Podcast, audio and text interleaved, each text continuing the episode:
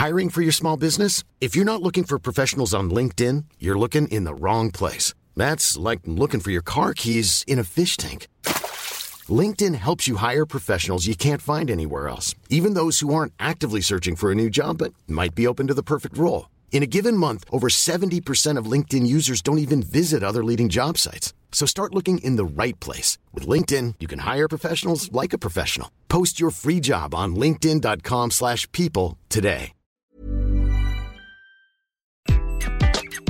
Bonjour, dans cet épisode, je vais vous présenter les nouvelles règles de recrutement. Je suis Gaël Châtelain-Berry, bienvenue sur mon podcast Happy Work, le podcast francophone le plus écouté sur le bien-être au travail. Happy Work, c'est une quotidienne, donc n'hésitez surtout pas à vous abonner sur votre plateforme préférée pour être tenu au courant de tous les épisodes et en plus, cela fera que Happy Work durera encore Alors, en ces temps de grande démission, de quiet quitting, vous savez, le fait de ne produire plus que le strict minimum, je dois bien avouer qu'en plus de 30 ans de carrière, je n'ai jamais vu une telle panique dans les yeux des dirigeants, des dirigeantes ou des DRH quand on parle de recrutement.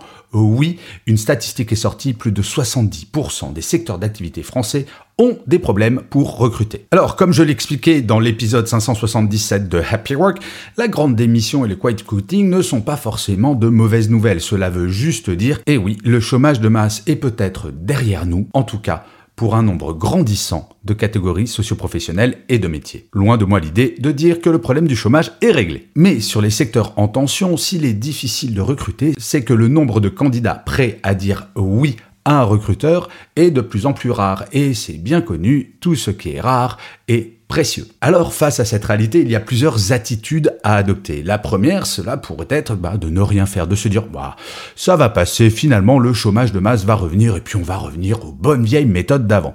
Pas très optimiste, vous me l'accorderez. Et l'autre méthode, c'est d'analyser et d'essayer de changer les règles du recrutement. Et en fait, ce sont ces changements dont je vais vous parler. Le premier changement, c'est de répondre aux attentes qui ont évolué, les attentes des candidats. Et oui, à mon époque, quand je commençais à travailler, ou même il y a quelques années, il ne me serait jamais venu à l'idée, très honnêtement, de parler de RSE, d'égalité femmes-hommes et de politique d'égalité femmes-hommes, d'accord de télétravail, d'implication écologique de l'entreprise, d'inclusion, de poser des questions sur le sens que l'entreprise donne à son action. Toutes ces questions qui nous semblent aujourd'hui évidentes, eh bien, effectivement, les recruteurs qui font plutôt partie de ma génération, souvent, ne se les posaient pas quand eux-mêmes étaient en phase de recrutement. Eh bien, il y a quelques jours, je parlais à des recruteurs qui m'expliquaient qu'il n'y avait plus un entretien de recrutement où les candidats ne posaient pas ces questions, toutes ou parties. Eh bien, il faut avoir des réponses. Imaginez que sans une politique d'inclusion ou sans RSE ou sans pouvoir répondre au sens, un candidat va dire oui, pas de problème, je viens, c'est se leurrer, comme les entreprises qui ont des accords de télétravail ridicules, voire inexistants.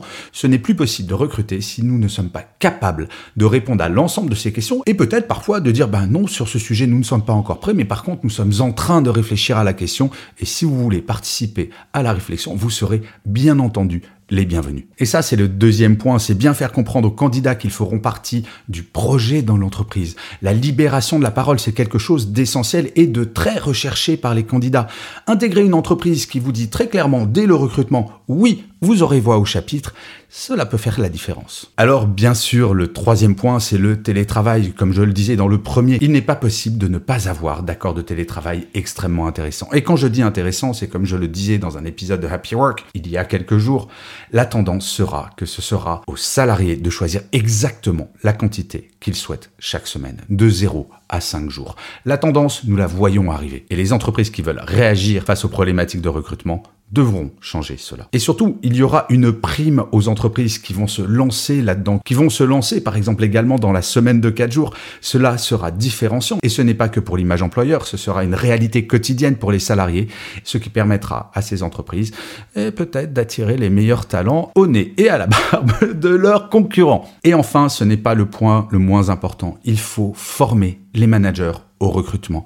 Encore une fois, je parlais avec des recruteurs il y a quelques jours qui m'expliquaient que toute la phase de recrutement se passait bien et patatras, au moment du dernier entretien avec le manager, le manager tenait un discours du genre Oui, chez nous, il faut s'impliquer, il faut travailler. Oui, effectivement, je pourrais vous envoyer des mails le week-end ou le soir et vous y répondrez parce que chez nous, on est motivé.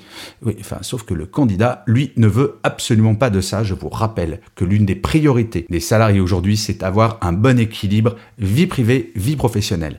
Si un manager, lui, n'a pas cet équilibre et qu'il le montre bien au candidat, autant vous dire que le candidat va faire qu'une chose, se barrer. Et donc former les managers, mais de façon simple, pas besoin de les former pendant des jours et des jours. Il suffit juste d'expliquer ces changements et que ce sont les meilleurs ambassadeurs de l'entreprise. Sans un manager formé au recrutement, il va être compliqué de motiver quelqu'un pour signer un contrat de travail avec l'entreprise. Voilà, vous voyez, les changements ne sont pas des changements radicaux, ce sont des changements qui ont été impliqués par la pandémie et également par la baisse du chômage. Donc tout cela finalement est plutôt bon signe car cela va dans l'intérêt du bien-être des salariés in fine et bien entendu, plus les salariés connaissent le bien-être, plus ils seront efficaces, créatifs, fidèles et productifs. Bref, tout le monde a intérêt à se lancer dans ces changements. Je vous remercie mille fois d'avoir écouté ou regardé cet épisode de Happy Work si vous êtes sur YouTube. N'hésitez surtout pas à mettre des pouces levés, des étoiles, des commentaires, à partager ces épisodes ou en parler autour de vous.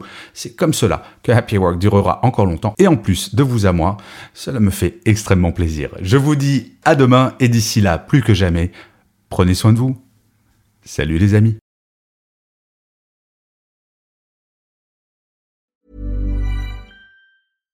Mom deserves the best, and there's no better place to shop for Mother's Day than Whole Foods Market. They're your destination for unbeatable savings, from premium gifts to show-stopping flowers and irresistible desserts. Start by saving 33% with Prime on all body care and candles. Then get a 15-stem bunch of tulips for just $9.99 each with Prime. Round out Mom's menu with festive rosé, irresistible berry chantilly cake, and more special treats. Come celebrate Mother's Day at Whole Foods Market.